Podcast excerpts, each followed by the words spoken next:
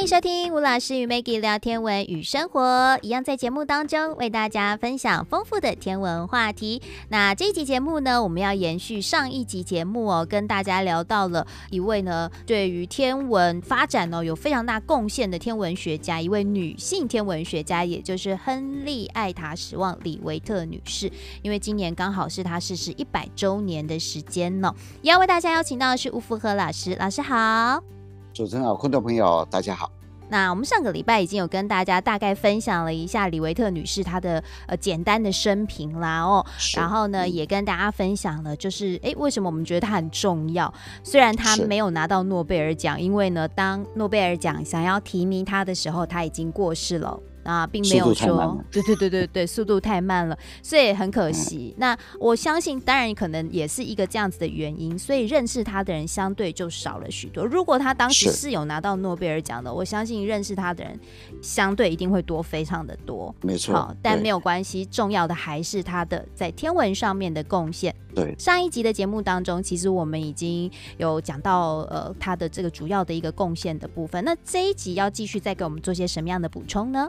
我们就把上一期时间来不及解释给各位知道的一些天文的一些名称啊，嗯，还有天文的一些天体的一些变化，嗯，我们在这集里面跟各位讲得更清楚一点，嗯，我们在上一集的时候跟各位分享过，就是照户变星，嗯，那照户变星其实它是一种脉动变星，那首先你要认识这一个，我们要先跟各位分享一下什么叫变星，嗯，哎，不是说。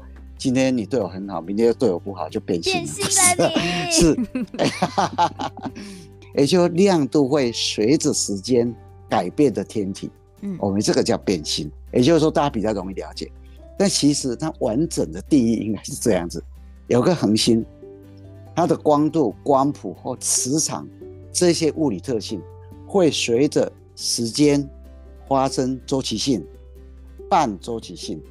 或是没有规则的变化的一些天体啊，嗯，就把它叫做变星，很学术性的文字吧，哈，对。不对？所以各位啊，也不用把它弄得这么文绉绉的哈，就是亮度会随着时间变化的天体，嗯，我们就把它叫做变星，嗯，那变星通常我们分成两类，一种叫几何变星，一种叫做物理变星。那什么叫几何变星？各位一听到几何就哦吓到数学嘛，对不对？几何其实是形容大小、形状、位置这一种原因所引起的亮度的变化，嗯，我们叫几何变星，嗯，就是大家一听就知道哦，它可能大小啊、形状啊或者位置改变上，比如说十变星，因为位置上遮来遮去的，就它的亮度，这个天体眼睛看的时候这样子，嗯，啊，你不知道。它是两颗或三颗在那互转，绕转，对，绕转了，嗯，引起它的亮度变化，这个叫做几何变星。这种就算几何。对，所以几何变星里面啊，又约略分成三种，嗯，一种叫时变星，嗯，食物的食啊，食物的食就是日食月食的那个食，也就是说天体互相遮掩。比如说你用眼睛看天空中一颗天体，但是你用望远镜看哦，嗯，或者说用更大型望远镜看哦，发现了，它根本就两颗星在那绕转啊，嗯，三颗星绕转啊。亮的挡住暗的啊，就亮度会改变了，啊，这个叫时变星。嗯，第二个叫做自转变星。嗯，自转的变星呢，也就是说这个天体它自己在那边转动，自己在那边旋转，亮度会改变。为什么这样子？像太阳上面有太阳黑子，嗯，我们叫星斑啊，对，其他恒星我们叫星斑。哦，有一些太阳黑子很大，结果转到你这一边来的时候，你就看它亮度改变了。嗯，微小的改变，这个也是变星的一种。所以第一个是变心，第二个叫自转变心，嗯，还有一种变星叫椭球变星，椭球，椭圆形的椭，嗯，通常都是在双星系统里面，嗯哼，两颗星体在那边互转，结果互相拉扯，它本来星体是比较接近圆球形的，一拉以后就变成椭圆形的，嗯，那如果说没有互拉很严重的时候，它就比较圆，亮度跟被拉以后互相绕转的时候，因为远近的关系。近的时候就拉得比较妥，啊，比较远的时候就恢复比较圆的形状。嗯，那这个表面积发生改变的时候，它的亮度就发生改变。嗯，这个叫做椭球变星。嗯哼，所以我们在讲变星分类里面，第一个叫几何变星。嗯，那几何变星里面呢，就是因为那个大小、形状、位置啊发生了变化，在地球上观测引起了一个亮度变化啊。那这个几何变星里面有十变星，有自转变星，有椭球变星。嗯，各位比较熟悉的应该是十变星。嗯，最主要就是两颗或三颗星在那边互转，然后产生的亮度变化。其实啊，这个十变星里面啊，有一颗你一定听过。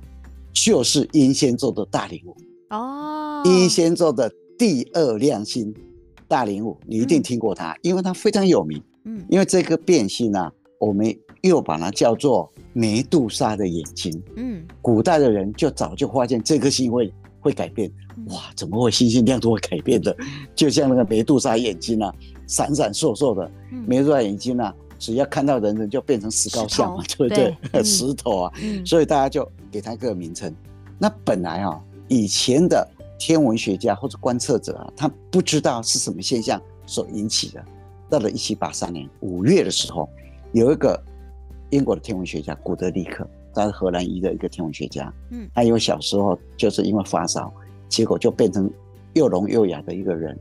他是一七六四年诞生，活到一七八六年，二十二岁啊。他曾经观测大陵五，结果他就发现大陵五会从二点一等变光到三点四等，嗯，那这个三点四等会停留大概十个小时，嗯，那从二点一等降到三点四等要二点八六天。当时候很多人都知道这个数据，不知道原因，但是啊，这个古德立刻发现它根本就是星星之间互相遮掩，嗯，后来观测结果发现了这个大陵五啊，那本身是三合星，它是三颗星合起来，譬如说。一颗叫 A，那一颗叫做 B，那这 A 里面又是两颗星星在那绕转，嗯，那最主要是这两颗双星呢，一颗比较亮，一颗比较暗，那因为它离得很近，这两个天体啊，只离零点零六二天文单位，不真的很近哎。对，另外有一颗啊，另外一颗它有二点六九个天文单位，所以这一颗没有影响，嗯，真正影响的是这两颗。好，那这两颗因为靠得很近，互相遮掩，那暗的遮挡亮的又，就产生二点八六天这个亮度的变化。哦，这个是古德利克当时发现的一个实变星的一个现象。啊，所以大陵兀怪不得以前的人哦，对他有点顾忌啊，就哇，这个行星呢。就看起来非常的恐怖，因为以前对他不是很了解嘛，哈，有些人不太敢看他，你知道吗？嗯嗯、以前说古德利克可能看那个星星体啊，看得太久了，哦、说不定受到影响啊，真的，因为有很多传说嘛，哈，就这样。那在变星里面又有一列，就是物理变星。嗯，那这什么叫物理变星？就是这个天体本身内部的能源或是大气状况不稳定所产生的。亮度的一个改变，嗯，那这个物理变形呢，分成两种，一种叫做爆发变形，星星爆炸，亮度一定不一样。那第二种就是脉动变形，也就星体演化到个程度，膨胀收缩，膨胀收缩，胀的时候表面积比较大，你会看起来比较亮，嗯收缩以后，那收到小的大小的时候，亮度又发生改变。嗯所以这个叫脉动变，就像你心脏一样在那跳动，大小大小上上下下就这样子。嗯，那这个脉动变星里面啊，哎，就一直到现在发现脉动变星呢，其实有好几型。第一型就是一七八四年的时候，古德利克在仙王座的第五亮星 Delta 星那边发现的。嗯，那一颗叫照护一，所以我们就把它叫做照护变星。现在叫第一型。照护变星，又叫做经典照护变星。嗯，后来如果有一些星体，它的质量、光谱或是它的周期变化跟这一类型相同的，我们就把它归到这一类来。嗯，那另外还有所谓的第二型照护变星，就侍女座的 W 型变星，还有天琴座的 R 型变星，还有盾牌座的 Delta 型变星，各种，还有。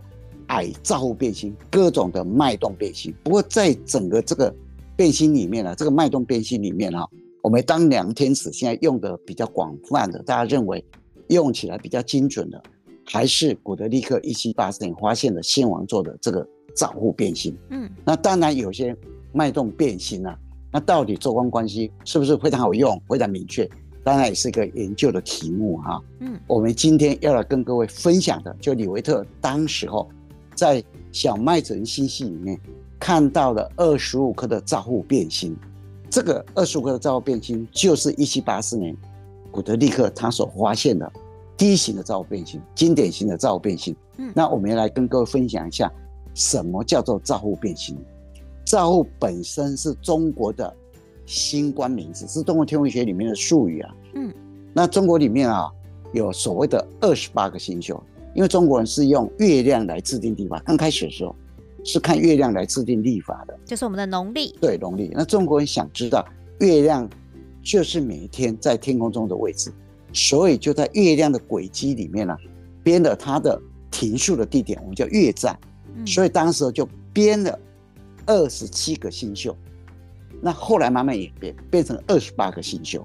后来中国越来越统一嘛，也说可以说越来越越集权嘛，哈。嗯。那如果当了中国的王，四面八方有各个族群，他为了要统治这些族群，所以就把二十八个星宿分成四个动物像。嗯。二十八除以四就是七个嘛，所以就有东方苍龙，嗯、东方就有七个七个星宿啊，七官叫做。角抗抵防星尾机，那北方也有，西方也有，南方也有，就所谓的二十八宿，就把它分成四大部分。那这个北方的七宿里面呢、啊，有所谓的斗、牛、女、戌、为、氏、弼。那这个维宿啊，如果狭义的讲，就是中国星官里面的维宿；但是广义的讲，它是一个区域哦，它里面有包括尾宿。坟墓宿、人宿、处宿、旧秀、车舞秀、天锅秀，还有造富秀，哦，还有盖物秀，还有虚阳秀，还有天干宿。所以，造富这个星官名字是在二十八星宿里面，北方星宿里面的维秀。嗯，危险的危，哈，危险的危。嗯，那当然，现在星座里面划分到仙王座里面。那在仙王座里面啊。某一个区域里面有五颗星，就造户一二三四五，就这样子。嗯，那后来因为星星越来越多，那连照护的这五颗星也增加了十颗，有照护增一、增二、增增三、增四、增五，所以照护现在是十颗星星。那照护这个名字很特别啊，其实照护是人名，他是人民。那史记里面有讲说，中国很久以前有五帝啊，皇帝、颛顼、帝喾。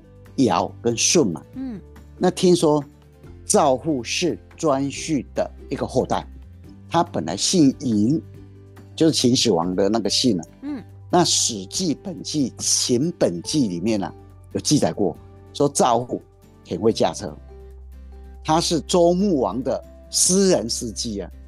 那周穆王这个人啊，他活了很久嘛，对，他很喜欢到昆仑山那边去找一些修炼的人士。求仙丹，对，求仙丹，尤其是拜访瑶池金母，就这样子。嗯、那有一次，周穆王就到昆仑山去拜访瑶池金母，设宴款待他，乐不思蜀，不回来。嗯，结果、啊、东边的徐彦王叛乱，那后来赵户就驾着马车载着周穆王回来平乱。嗯，那其实啊，赵户他也会相马，曾经送了邻居啊给周穆王。嗯，后来周穆王就把赵成送给了赵户，造是名字那个赵哈，嗯，现在是在山西省的洪洞县那一带啊，造成送给他。姓氏的赵，嗯，赵姓氏的赵，嗯，后来赵户也把他的姓啊音改成赵姓，哦，所以现在啊姓赵的祖先啊，嗯，就是赵户，说不定就是赵户喽。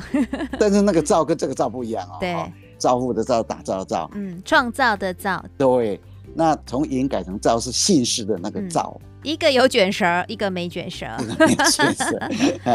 那后来就是因为他有这个功劳嘛，就升上天空去，嗯、那就变成造户无锡在那个地方。嗯、那现在的星座里面就归属于仙王座，仙王座哈。嗯、那造户一这颗星星呢，本身就是靠近仙后座的一个方向啊。嗯。那一七八四年十月二十号的时候，荷兰一的天文学古德利克。刚刚有讲过他嘛，哈，嗯，他就发现了这个造物一啊，它的亮度会改变，五点三六天会从三点六等降到四点三等，有一个周期性的变化，嗯，一七八六年的时候，古德利克他当时候当选英国皇家学会的一个会员啊，嗯，不过很可惜的，两个礼拜以后，这样因为会员了啊，然后就过世了。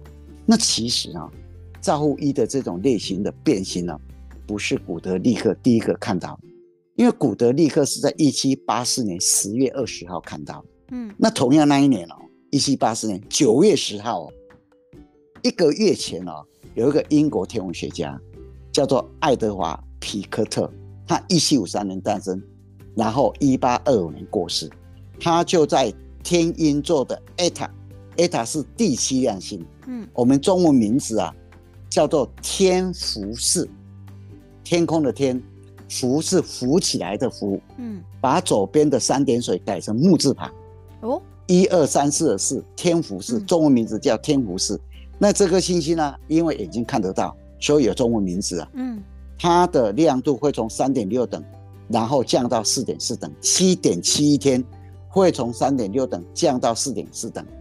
这个天体其实也是蛮奇怪的，因为希伯来人啊，在古代的犹太民族里面啊，他把这颗星星呢、啊、叫做闪电哦，嗯，叫做 Bezoar，所以这颗星星以前说不定他们以前也看过，嗯，亮度会改变，像闪电一样，就这样。那这一颗变星呢、啊，皮克特当所看到的天鹰座的这个 Eta 变星呢、啊，它其实就是跟照护衣的变星情况是一模一样。那应该理论上啊。现在不能叫做这种类型的变星了，脉动变不能叫照护变星了，应该叫做天鹰座 Eta 变星才对啊。嗯，那为什么这样呢？其实啊，我也想了好久呢，为什么这样子？我在想，我一直有一个原因啊，因为古德利克比较有名哦，皮克特可能他的名气没有像古德利克那么有名。嗯、那其实啊，皮克特跟古德利克啊，他们两个是伙伴呢。而且是好朋友哦，只是因为古德利克后来比较早过世，因为他一七八六年就过世了，嗯、他一八二五年才过世，嗯、所以是蛮可惜的。会不会他也想说就纪念他的好友了？也有可能哦。嗯，他这么年轻，二十二岁就过世啊，讲真的是非常非常可惜啊！哈、嗯，那一九零七年的时候，李维特因为他发现了大麦哲伦星云里面有八百零八颗的变星，小麦哲伦星云里面有九百六十九颗变星嘛，哈。那这个变星里面，他们就发现有四十七颗的像照护变星的特性啊。嗯，那李维特当时是选啊小麦哲伦星，现在知道它星系嘛，二十五颗跟古德利克发现的照护变星是一样的。嗯，结果他在一九一二年的时候就提出了周光关系。就用这二十五颗造父变星来提出它的周光关系，对，李维特定律叫周光关系。哦、嗯，那一九一三年，丹麦的天文学家，那叫赫兹斯普隆，嗯，就开始利用这个周光关系计算天体的距离。嗯，到了一九二三年，美国天文学家哈勃就利用威尔逊山天文台口径二点五公尺的胡克望远镜，十月的时候，他就在仙女座大星云。发现了一颗照护变星，我们就把它叫做照护变星 V one。嗯，那这个恒星现在在天文学史上把它叫做天文史上最重要的一颗恒星，就叫做照护变星 V one。嗯，就是一九二三年哈勃在仙宇宙大星云它的旋臂上发现的，改变人类认识宇宙的一个非常重要的一颗星星。嗯。那到底有什么重要？因为哈勃就利用这颗照护变星，然后利用它的周光关系，发现了仙女座大星云居然离我们有八十万光年。嗯哼。那我们本身太阳所在银河系啊，即使从左边到右边也不过十万光年，从上面往下面算也不过一点五万光年了。嗯。那仙女座大星离我们有八十万光年了。那一定不在我们银河系里面了，啊，一定是银河系的外面了，啊。结果就揭开了，原来仙女座大星根本就是一个星系。嗯，那当然仙女座大星云啊，现在知道它是一个星系，它离我们大概光要走两百九十万年。嗯，当时候因为当然刚开始而已嘛哈，有些数据还是很原始的嘛哈。嗯，那量出大概八十万光年，现在已经慢慢慢慢修正，已经知道。仙女座大星系离我们光要走两百九十万年了，所以啊，仙女座大星离我们是两百九十万光年。后来大概隔了两年左右嘛，哈，当时哈勃又发现了三十三颗的照护变星，他大概用了两年多的时间，重新去绘制这些照护变星的周光关系，嗯，也就是说绘制它的光变周期的一些曲线。其实啊，周公关系你仔细去看哦，它的 S 轴，也就是它的横轴是周期，它的纵轴 Y 轴啊，就是它的绝对星灯，就是它发光本领。你会看到它在 S 轴 Y 轴的中间，它是条线，它是几乎是一条直线的。嗯，那它的周期啊，往右边周期越长，你会发现了那个直线就往上扬，你会发现它绝对星灯啊，就是越来越亮。所以这个周光关系画出来就是一条直线。所以当时哈。他们就开始测这些造父变星的距离，开始测它的零点，到底它的这条线的基础点在哪里？开始测它的斜率啊，所以就到了现在，我们在用这个做光关系的时候，就非常的方便了。所以当时候啊，哈勃就利用这个方法，然后就确认了 M 三十一啊，根本不是在我们的银河系里面。嗯，那隔了不久以后，他就发现了更远距离的星系。结果又发现了这些星系在远离我们，发现宇宙在膨胀，后来也导出非常重要的哈勃定律，左边是退行速度 v 等于右边的哈勃常数乘上距离，嗯，非常重要的哈勃定律啊。那当然，目前为止啊，知道说第一型的造父变星这么好用啊，有周光关系的造父变星呢这么好用，我们发现的造父变星。离我们最远的位置是在后法座的一个星系，叫做 M 一百啊，M 就是梅西尔编号嘛啊，那编号是一百啊，那这个星系就在后法座的那个方向。后法座就是皇后的头发。对，皇后的头发，那是一个星座啊。那 M 一百这个星系就在后法座的这个方向里面。那 M 一百离我们有多远？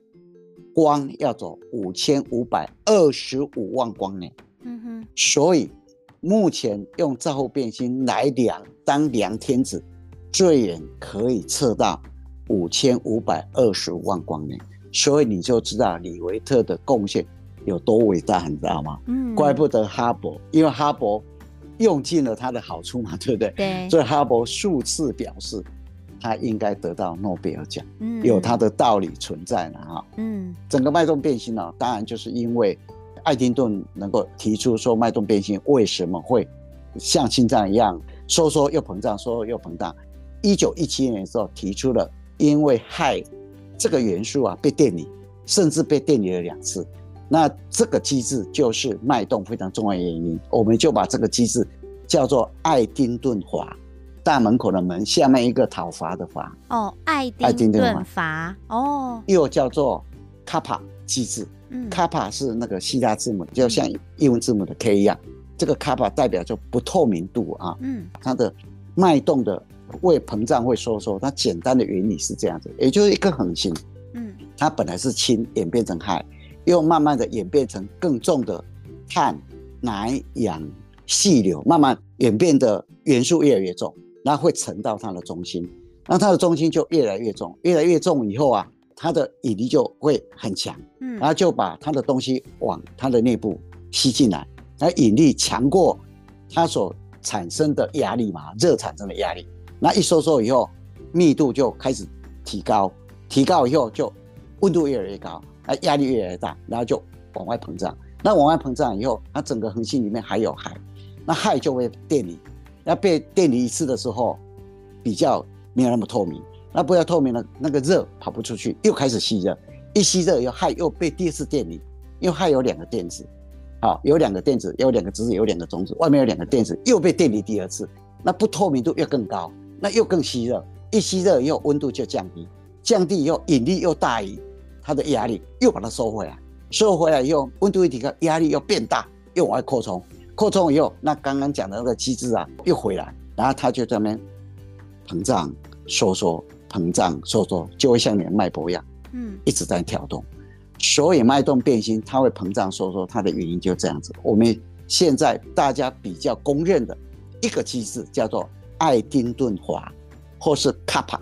就是脉动变心，它脉动的原因了哈。嗯，就一九一七年的时候，爱丁顿他所提出来的，也就证实了氦被二次电离以后，它这是一种隐形的一个像一个隐形的华一样。嗯，啊，所以现在当然它现在科学家后来证实的结果，爱丁顿华是真的是脉动变心，它脉动一个非常重要的原因哈。嗯，所以我们今天分了两集来介绍这个值得纪念的人。嗯，好，那这个月里面的十月十号是他过世的一百年了哈。那他发现的这个量天尺啊，到目前为止啊，很多人依旧在用它。嗯，他在天文的整个的过程里面发展里面有非常重要的贡献了，是值得啊我们来。哎，敬佩他，值得我们来纪念他。对，所以我们就分两集来跟各位分享。嗯，今天呢，好跟大家来分享到这个天文学家亨利艾塔史旺里维特女士的故事，以及呢，在就是说她的发现当中，其实可能有很多比较呃天文上面我们常见到的一些名词。然后今天也带大家呢，哈做更详细的一些认识哦。好，那我们要谢谢吴福和老师带来丰富的分享，谢谢老师，谢谢大家。